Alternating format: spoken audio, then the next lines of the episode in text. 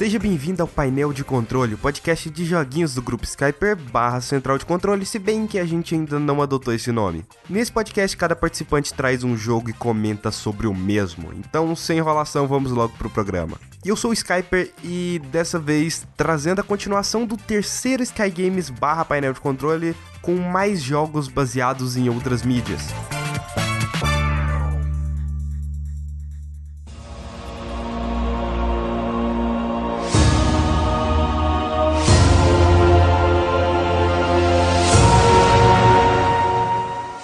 Entre as minhas várias andanças aí pelos lugares de comprar joguinhos de PlayStation 2, eu acabava pegando mais joguinhos relacionados a filmes, séries, livros, essas coisas. Ah, então, mas o problema é que meio que eu não sabia que esses jogos eram ruins. Entre os que são bem mais ou menos está Avatar, The Last Airbender, The Burning Earth. E agora eu vou puxar um pouquinho daquele, daquele, daquele textinho de Wikipedia, sabe? Porque eu acho que vai ser bom falar isso aqui no cast, já que não tem nenhuma informação no post. Eu prefiro falar aqui no cast. Foi desenvolvido pela THQ Studio Australia e a versão de GBA pela Half Brick, distribuído pela THQ. Seu lançamento foi em 16 de outubro de 2007 para as plataformas 360, PS2, Nintendo Wii, Nintendo DS e Game Boy Advance, sendo que eu joguei no PlayStation 2, assim como eu já falei. Então, esse jogo cobre toda a história do segundo livro de Avatar. Avatar, as temporadas de Avatar são divididas por livros. O primeiro livro é a água, quando o Aang está aprendendo a água. Estou falando de Avatar, a lenda de Aang, tá? O primeiro livro é quando o Aang está aprendendo a dominar a água.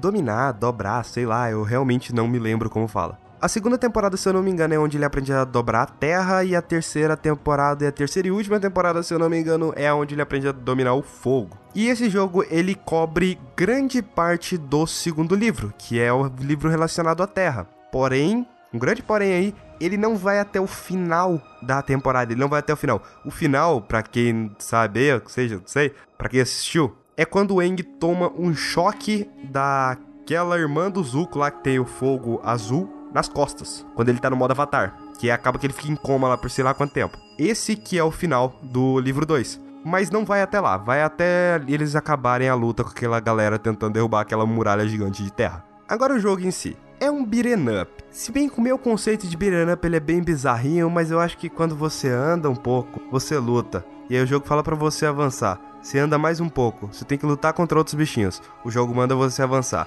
E aí você luta mais um pouco, e depois o jogo manda você avançar. Na minha cabeça, isso é um beat'em up. Embora aqui também tenha alguns elementos de plataforma e puzzle. Você vai ter que escalar algumas coisas de vez em quando. Escalar é, velho, pular, cara. Quando eu falo elementos, literalmente você vai pular em algumas plataformas aí para subir algum lugar. E com uns puzzles extremamente simples que qualquer pessoa consegue resolver. Mas vamos lá, por que, que eu joguei esse jogo até o final? Por que, que ele não me enjoou? Assim como eu, eu, eu não gosto de beat'em up. É sério, é sério. Eu não, eu não gosto muito de beat'em up. Eu acho meio chata a ideia de você andar, bater, andar mais um pouco, bate. Anda mais um pouquinho ainda, bate. Eu não sei, eu acho bem chatinha essa ideia, sabe? Eu acho que você não tem variedade de gameplay o suficiente em um beat'em up. Talvez seja porque eu não peguei um beat'em up muito bom ainda para jogar. Mas a diferença aqui, né, velho? Aquele couch cop bonito, aquele copo de sofá assim, ó, lindo, maravilhoso, ó.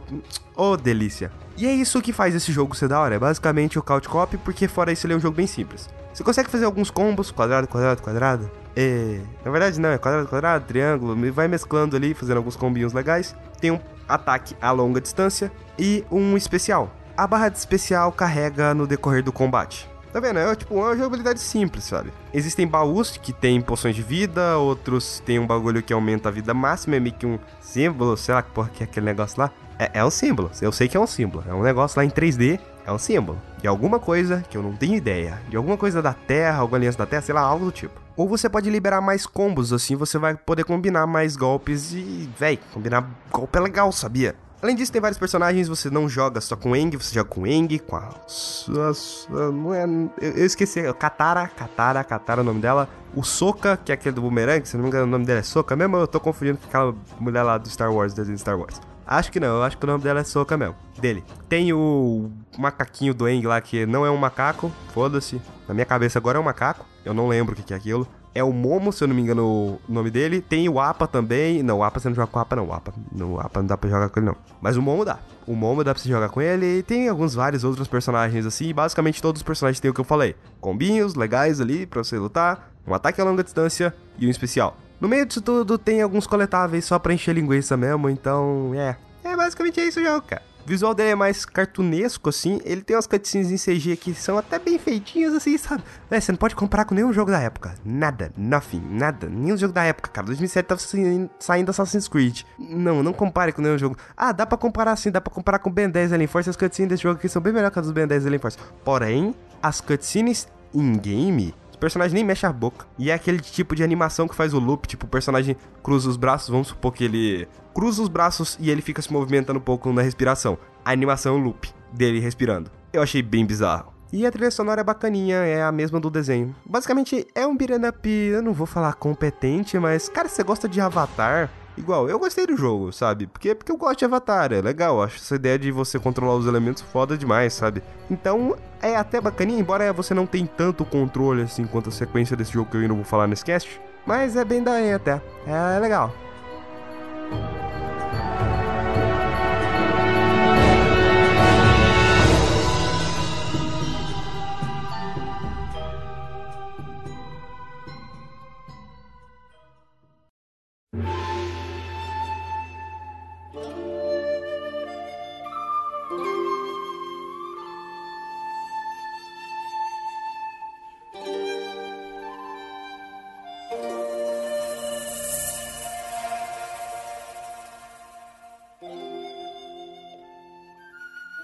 Se alguém ficar irritado com o textinho da Wikipedia aí, eu sei lá, eu tô falando porque eu acho que é um serviço a mais aqui, sabe? Que eu tô fazendo de graça sem cobrar pra ninguém, tá? Kung Fu Panda. O jogo é disponível nas plataformas PC, PlayStation 3, Xbox 360, PlayStation 2, Nintendo e Nintendo DS. Saiu pra plataforma pra caralho. Só que eu falei as plataformas primeiro, eu falei da ordem diferente do outro cast lá, alguém que deve ter toque percebeu? É simples, é porque ele foi desenvolvido por quatro desenvolvedoras. A Luxoflux fez pra PS3 e 360, a Binox fez para PC, a X-Pac Entertainment, essa eu nunca tinha ouvido falar, cara. Talvez aqui, a Lux ou Flux também eu nunca tinha ouvido falar, não. Essa X-Pac aí fez pra PS2 e Wii. E a Vicarious, Vicarious, sei lá, Visions fez pro DS. E foi distribuído pela Activision, pelo menos distribuidora é uma só, né? Lançado no dia 3 de junho de 2008, sendo que eu joguei a versão de PlayStation 2. A história é uma coisa muito foda, sabia? É tão foda que eu não me lembro. Na verdade, a história é a mesma do primeiro filme lá, então vê o resumo na Wiki lá, porque eu realmente não lembro da história do primeiro filme. É um panda, tem os cinco furiosos, o panda é escolhido pra ser o fodão lá dos karatê louco da vida, e ele precisa detonar um tigre mutante bizarro. É, eu realmente lembro da história. É um beat'em up. Isso é um beat'em up mesmo, sabe? Isso é um beat'em up. Agora eu tô classificando todo jogo que você anda, bate, anda, bate em beat'em up. Se bem que anda, bate, anda, bate, ou é beat'em up ou é hack and slash. Então, ah, isso é o beat'em up, vai.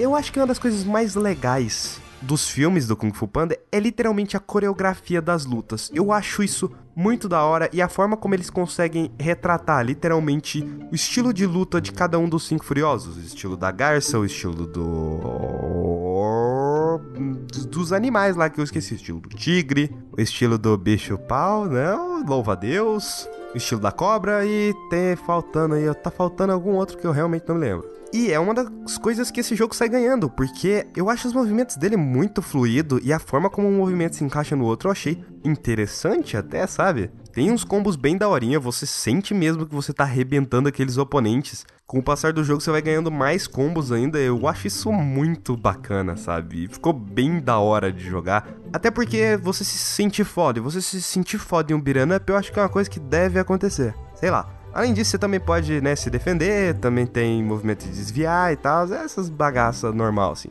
Pode pegar objetos do cenário e tacar nos inimigos, pode pegar armas do cenário. Armas, vírgula, né, a gente pega aquela vassoura bonita, sabe? Só que aí nós é mestre nas artes marcial da vida e gira a vassoura igual aquele carinha lá do meme do Star Wars. Eu comentei que no filme eles conseguem representar cada um dos estilos das artes marciais. E eu não sei se você sabe, mas aqueles estilos realmente existem. E uma coisa que tem muito legal para você experimentar esses estilos é você dançar na frente do seu Kinect. Não, mentira. É você jogar com outros personagens e eles têm ataques diferentes, animações diferentes e isso eu achei bem bacana, eu achei muito da hora a forma como você pode usar eles, inclusive existe um modo de multiplayer que eu vou falar agora. Deixa eu só terminar de falar o que, é que tem na história na campanha principal aqui do jogo. Você pode comprar mais habilidades, né? Habilidades combos. Combos, combos, combos, basicamente combos e tem uns combos que é longo, Uns combos que é muito longo, você olha assim e fala, meu Jesus, isso está longo demais. Dá pra comprar as skins pros personagens, né? Pelo menos tem aquele bagulho. Se fosse nos tempos atuais, o que que seria? Seria umas caixinhas que você ia comprar e ia vir item aleatório, certo? E aí ia ter microtransação.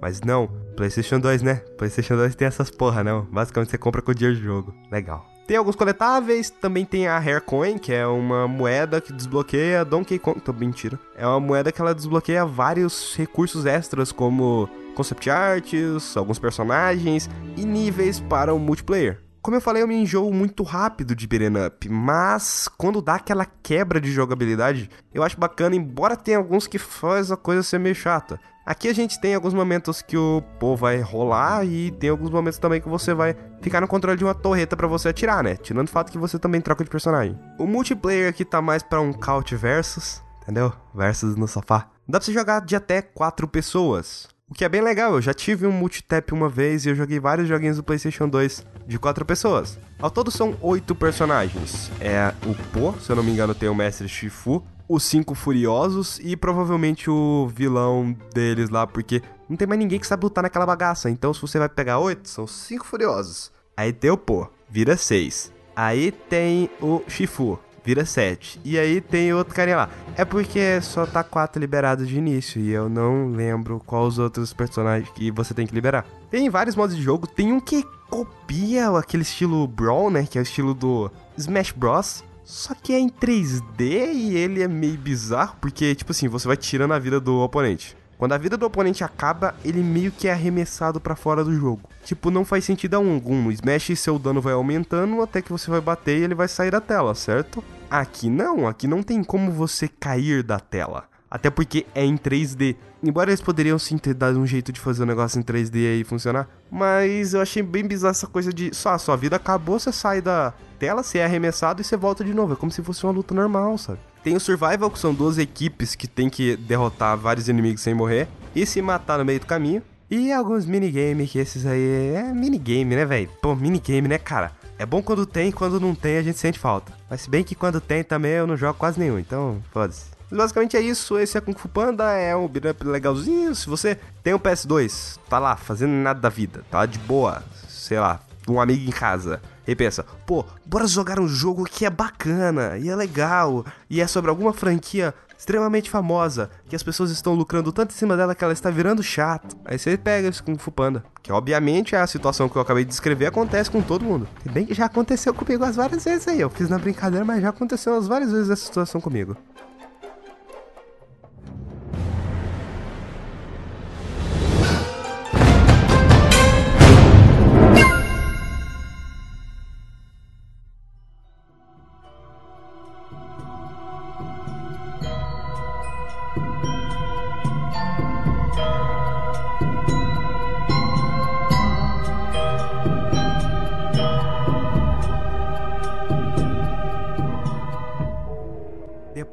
Muitos anos que eu deixei vocês esperando aí para falar da sequência desse jogo, Avatar The Last Airbender Into the Inferno. Desenvolvido pela THQ Studio Australia e distribuído pela Play THQ, que depois virou THQ. Ah, sei lá, tinha várias divisões da THQ na época e hoje em dia nem tem mais THQ.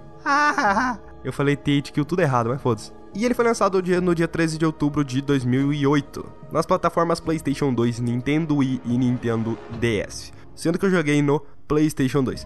Ele começa no final do segundo livro, mas foi o que eu falei, ele não é o final do The Burning Earth, Earth, sei lá, eu não lembro como fala essa palavra, que é o início do livro 3, Fogo, e vai até o final do desenho. Eu falo desenho porque não é um anime. Desculpe, Avatar não é um anime. Eu não sou o tipo de pessoa que briga quando a pessoa fala que anime é desenho. Avatar é desenho, né? Diferente de The Burning Earth, Earth vou parar de falar esse nome. É da Terra queimando, a Terra nas... Foda-se, sei lá. O Dentro do Inferno pode ser definido como... Ele é um game do gênero beat'em up. Só que ele também é do gênero plataforma. e ele também é do gênero puzzle. Agora não são apenas elementos, sabe? Literalmente pode ser considerado dentro daquele gênero, pelo menos na minha cabeça. O combate tá bem diferente até, e vários dos movimentos que tinham no outro jogo foi retirado aqui, eles fizeram uma coisa totalmente diferente e que é estranho saber que funcionou. Mas o combate em si, né, o bate-bate, você literalmente tem alguns combinhos ali legais. Os movimentos estão bem mais fluidos. Eu achei impressionante até os movimentos da Katara e a forma que ela controla. Por favor, que o nome dela seja Katara. Se não for Katara, eu, alguma pessoa vai rir muito da minha cara. O jeito que ela consegue manusear a água nos ataques que ela vai fazer, isso eu achei bem legal. É foda pra caralho. É estranho não detalhar para vocês, mas tipo, a fluidez com que ela faz o movimento e que a água que está que ela está controlando faz também, é isso que eu achei bacana. E o couch co-op aqui, ele continua, né, o, o co-op de sofá. Tá bom, mas vamos lá. É, eu falei que esse jogo saiu pra Wii, né? Vocês estão ligados que quando o Wii saiu, aquela febre que o Wii virou, fez um monte de desenvolvedora pensar: hum, a gente deveria fazer um jogo em que você mexe sua mão igual um louco para fazer alguma coisa, certo? Aí os caras da THQ Studio Australia pensaram: uai, a gente já lançou o avatar de Burning Earth, velho. Bora lançar o próximo que essa função aí de, de você controlar os negócios com a mão, as pessoas vão adorar, cara, vai ser foda pra caralho. Eu realmente não sei a opinião das pessoas sobre esse jogo. O bom de gravar sozinho é que você pode pausar e conferir. E eu acabei de ver que a opinião das pessoas não é nada boa com esse jogo.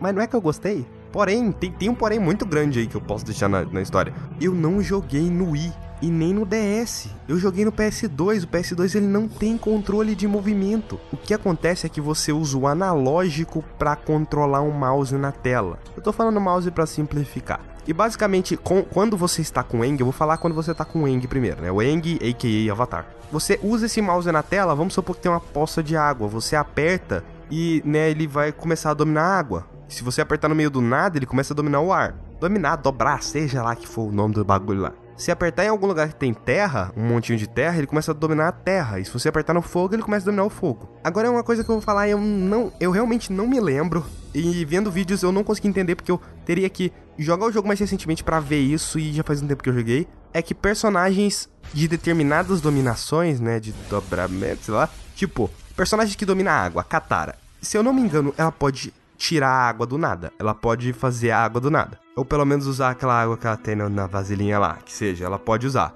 O Zuko, eu também acho que ele faz isso. O Zuko lá que é o personagem do fogo. Então, basicamente, o que, que você tem aqui? Você pode controlar os elementos, literalmente agora. E aí você pode dominar os elementos e resolver alguns puzzles, tipo, ah, você tem uma poça d'água, né? Você vai pegar aquela água, passar em cima do fogo, vai apagar o fogo. Ou vamos supor que tem um lugar que tem muito vento ou muito fogo. Você usa o seu vento para jogar em cima daquilo e abafar aquilo. Ou se você tá em algum lugar assim que tá meio inundado e você precisa subir em um lugar que é mais acima de você, você cria uma plataforma de gelo para cima. Assim como se você estiver dominando a água normalmente movendo ela por aí, você pode congelar ela e jogar em algum inimigo, assim o inimigo vai ficar congelado. Eu gosto dessas possibilidades, eu gosto disso que o jogo coloca pra gente fazer, mas eu tenho noção que vai ter gente que não vai gostar. Em um analógico você vai controlar né, o personagem em si, no caso o analógico de sempre que é o de controlar o personagem, e o de controlar a câmera você vai usar para controlar os elementos que você tá usando para movimentar ali. E o problema disso, dos elementos em si, é que grande parte do combate, falei, combate é muito fluido, é legal até de lutar, porém você vai conseguir fazer tudo isso ao mesmo tempo. Eu achei bem de boa controlar até. Mas você prestar atenção, puxar água de um lugar e tal, eu preferia ficar com o avatar mesmo, ia lá, pegava, já fazia o vento ali normal, metia o vento na galera e ia fazendo as coisas. No Wii deve ser meio incômodo, embora, cara, eu joguei Lego Star Wars no Wii, eu adorava ficar balançando a espada. Embora tenha, tinha um botão, né, pra isso, pra que eu apertava e dava o ataque. Mas eu acho que seria um pouco enjoativo ter jogado esse jogo no Wii, por causa de, né, sei lá, ficar ter que balançando a mão toda hora para fazer as coisas. Mas no PS2, eu achei bem tranquilo. Eu até que gostei. Eu gosto de Avatar, ele vai até o final da história. Eu realmente não sabia o final da história de Avatar até eu jogar esse jogo. Então foi como se eu tivesse acompanhado o Avatar da mesma forma que eu acompanhei, sei lá, Naruto. Tipo, eu joguei primeiro e vi o anime depois. Se bem que Naruto eu nem terminei de ver o anime ainda, mas eu li o mangá.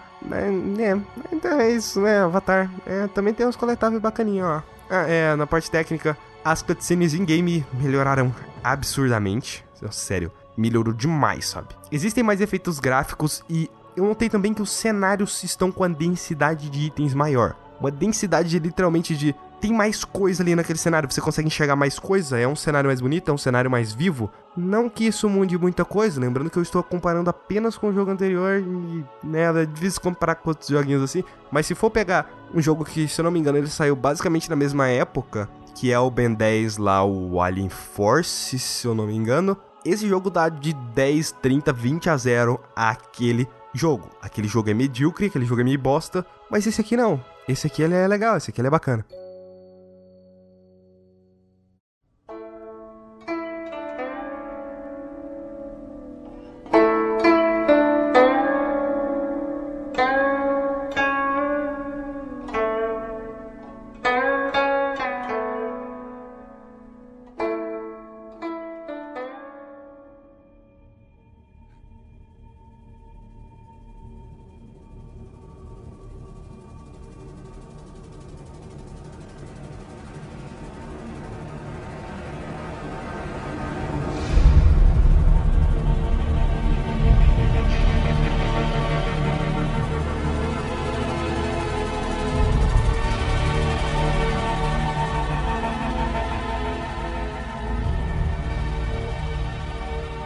Triste pensar que a era dos jogos baseados em filmes, pelo menos para console, acabou. Porque, né, chegou os mobiles e agora as empresas vão fazer para mobile porque é muito mais barato, em vez de ter que investir em um jogo que hoje em dia tá muito caro para fazer e não ter tanto retorno com isso. Mas até eu gostava, sabe? Eu gostava de ver aquele jogo meio merda, só que era de um personagem bacana, tipo, ah, tem aquele jogo do Capitão América, sabe? Que me dá vontade de jogar até, porque se é um jogo do Capitão América baseado no filme, deve ser, deve ser uma bosta? Deve ser uma bosta. Eu nem gosto muito daquele filme. E a gente tem aqui a, o. É, então, é, se, se um filme é uma merda, qual a chance que o jogo tem de ser bom? Eu estou falando de Lanterna Verde, aquele filme. Eu sei que o que eu vou falar aqui vocês vão me julgar pra caralho. Quando eu assisti aquele filme, eu não conhecia muito de super-heróis. Eu tinha cerca de 11, 12 anos na época. E basicamente eu não acho que eu nunca tinha visto um filme de super-herói no cinema, não ser Batman, essas coisas. E Lanterna Verde, convenhamos que é um, uma coisa mais fantástica. Cara, aquele filme, na minha cabeça, ele é ótimo, ele é um filme animal, cara.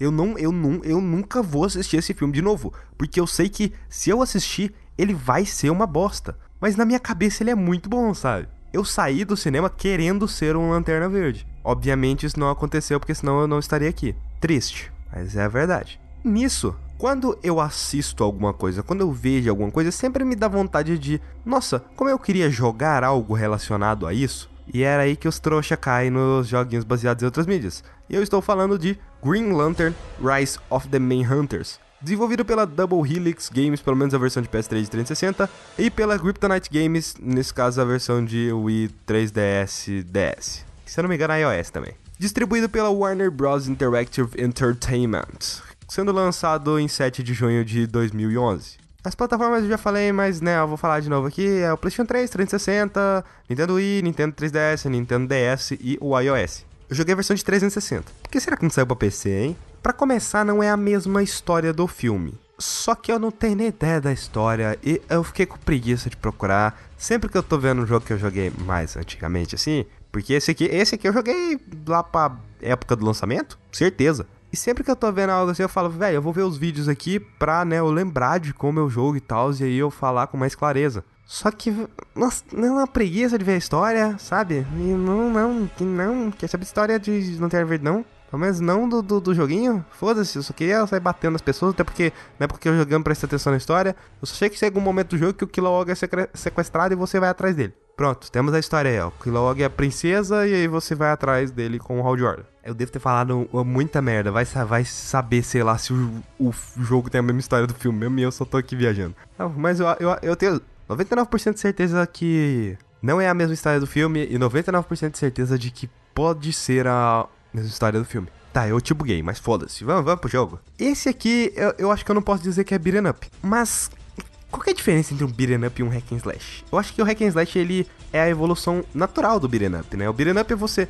anda, bate, anda, bate. O hack and slash é você anda, estupra, anda, estupra. Supostamente é pra ser assim, né? Tipo, God of War é hack and slash, Devil May Cry é hack and slash.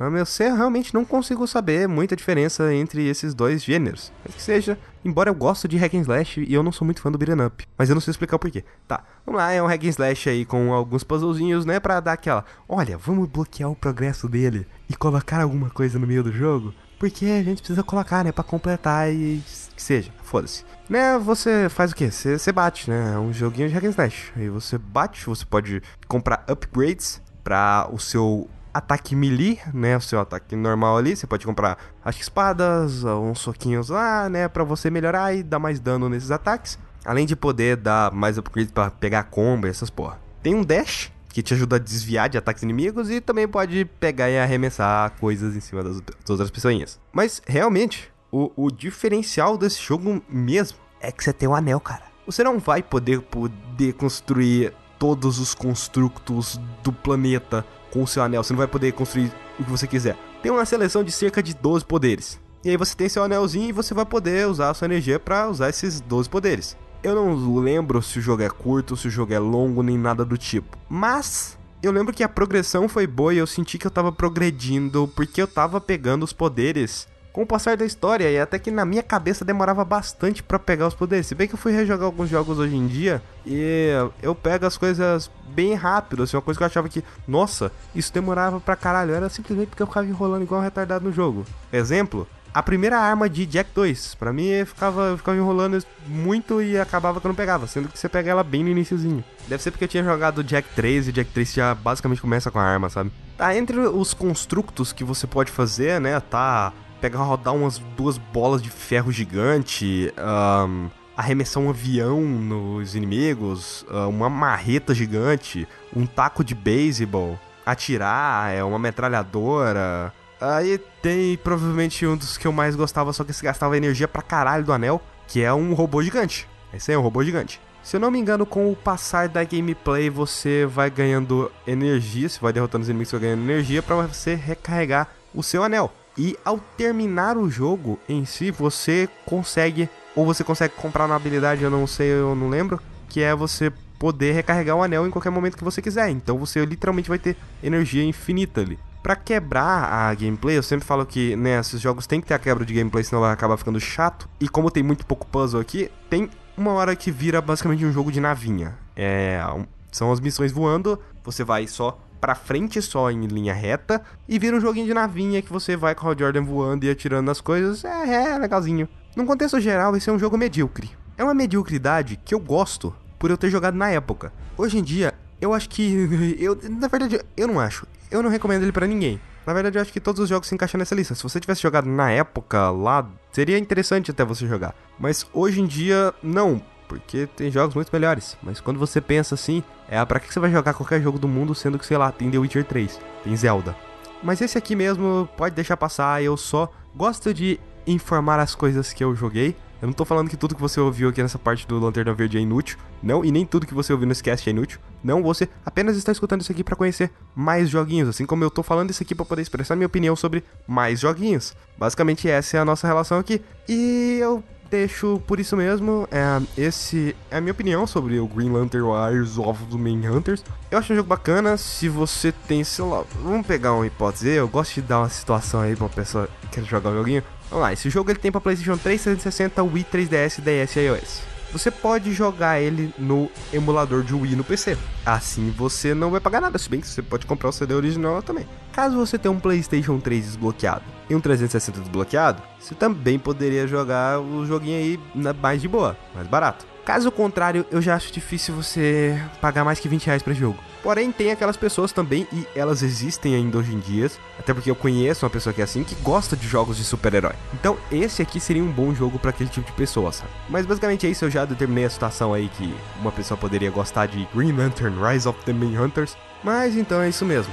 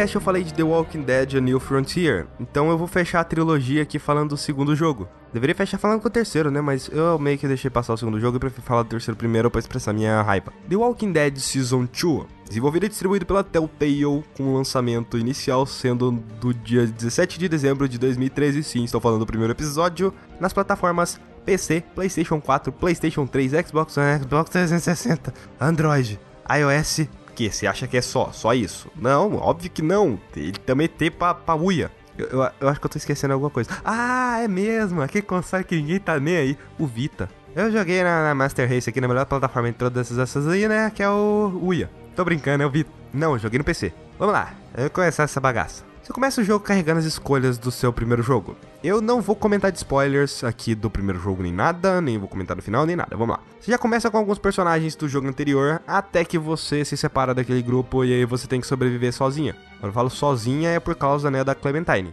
Esse jogo, ele tem um peso muito grande na história da Clementine em si, da personagem, porque é aqui que a gente vê ela crescer como pessoa e crescendo sozinha, tendo evolução sozinha. No primeiro jogo, ela aprende. No segundo jogo, ela faz. No terceiro jogo, ela deveria estuprar, mas não, ela fica lá no meio na dela, assim, sabe? Depois de você sobreviver sozinha por um tempo e a Clementine demonstrar as suas skills e as suas abilities durante o apocalipse zumbis, você encontra um novo grupo de pessoas. É aí, é aí, meu amigo, que a treta começa, porque você foi mordido por um cachorro anteriormente. Eu não vou falar como que isso aconteceu, porque eu acho uma cena muito foda, assim. Esse grupo de pessoas acha que você foi mordida por um zumbis. E é assim que começa toda a treta do episódio 1. É basicamente você discutindo com essas pessoas e tal, né, zumbis e tal. É, esse é o episódio 1. No episódio 2, a gente é apresentado ao primeiro vilão em si. Não necessariamente, mas o primeiro vilão, que é um psicopata em The Walking Dead no caso dos jogos. Tá que no primeiro game a gente lida com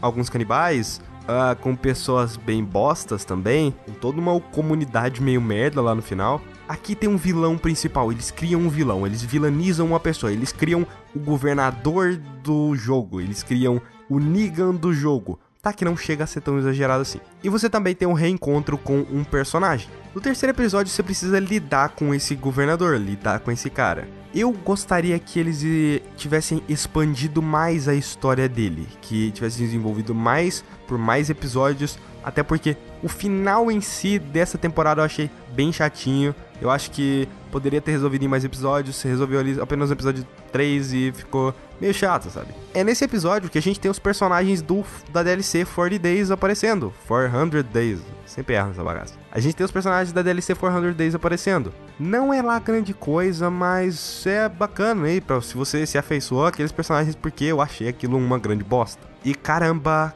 caramba, o final desse episódio ele é uma das cenas mais impressionantes que tem em todos os jogos, porque muita gente morre. Nossa senhora, mais gente pra cá. Nossa senhora, velho, vai ter muita gente que morre. Sério, é muita gente que morre. No quarto episódio começa lidando com toda essa situação da tanta gente que morreu, o grupo tá se quebrando, os personagens em si estão psicologicamente abalados e quebrados, e você tem que fazer aquela coisa de juntar o grupo novamente traminha pra encher linguiça, sabe? Eu acho que eles poderiam ter colocado essa coisa do psicopata um episódiozinho a mais aí, para conseguir desenvolver ele melhor. E você literalmente sentir ódio daquele cara. Você sentir raiva daquele cara. Igual os quadrinhos fizeram com o governador, né? E os quadrinhos fizeram com o Negan. A série nem tanto, a série deu uma, né, aliviada ali no governador e tal.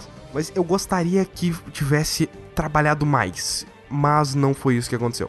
Eu achei que eles sinalizaram a história de um jeito meio meh. Voltando pro episódio 4, eu tava falando, né, que os personagens são psicologicamente abalados e você tem que juntar o grupo de volta. Sim, ocorrem perdas no processo. Sim, tem uma cena. Tem uma cena aqui que, caramba, caramba, ela também é. Ela é muito impressionante e ela mostra um lado de vários sobreviventes que a gente não vê em The Walking Dead, que é aquela pessoa que ela é frágil e que qualquer coisa pode detonar ela, embora todo mundo em volta dela é forte e tal, e ela se vê como pessoa inferior ali naquele grupo. Eu acho a história desse personagem muito bacana, sabe? Até a resolução, tudo, eu acho muito da hora. E eu fiquei bem impressionado, sabe, com tudo que acontece. Nisso eles conseguiram desenvolver bem os personagens. E no episódio 5 a gente tem a formação de um psicopata, mesmo que isso seja por boas ações. E novamente o grupo se dividindo, mas dessa vez não é porque o grupo está quebrado que as pessoas estão abaladas. É literalmente o grupo se divide. Cada um vai pra um canto, cada um vai fazer alguma coisa, e é esse tipo de coisa aí e tal. Não vou falar muita coisa pra spoiler, tô tentando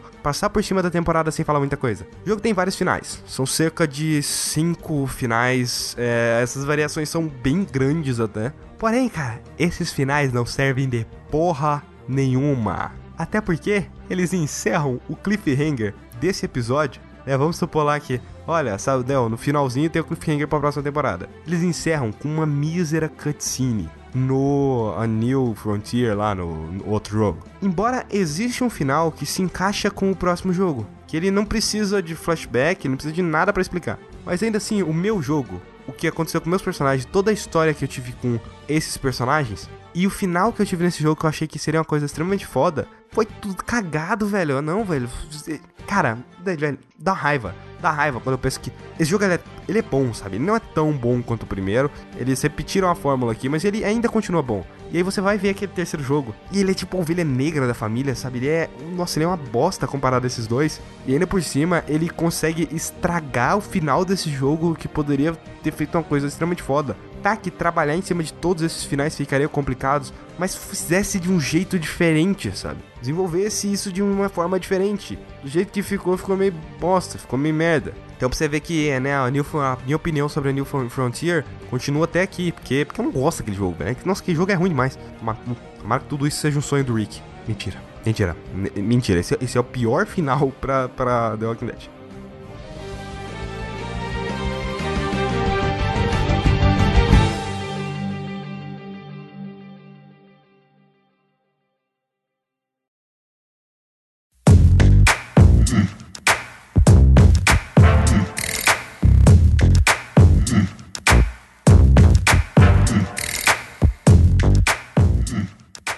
Nada de perguntinha extra hoje que eu quero condensar esse cast porque não vai ser eu que vou editar ele completo, vai ser uma edição conjunta, eu acho. Mas saiba que eu adoraria responder a todos os seus questionamentos, então você poderia ou comentar no post desse podcast no site, ou me enviar um e-mail para paineldecontrole@skype.com.br. Pode ser com elogio, pode ser com a crítica, pode ser com qualquer coisa. Não, não mande um pênis. Na verdade, pode mandar sim, porque aí eu passo pro Gênesis e o Gênesis vai adorar. Mas o e-mail é paineldecontrole@skyper.com.br. paineldecontrole@skyper.com.br. Também gostaria de saber se vocês queriam que eu fizesse, sei lá, um Curious Cat pro site, a gente respondia as perguntas aqui, ou sei lá, um ESC, sei lá, a, qual a forma mais simples de ter o feedback de vocês, ouvintes. Qual é a forma mais simples para vocês? Qual é a melhor forma que vocês acham? Sei lá, um grupo no Discord? Seria bacana até ter um grupo no Discord até. Eu já penso, tô, tô pensando nisso ainda. Mas é isso aí, vamos lá pro, pro, pra parte que eu divulgo os negócios das redes sociais. Então,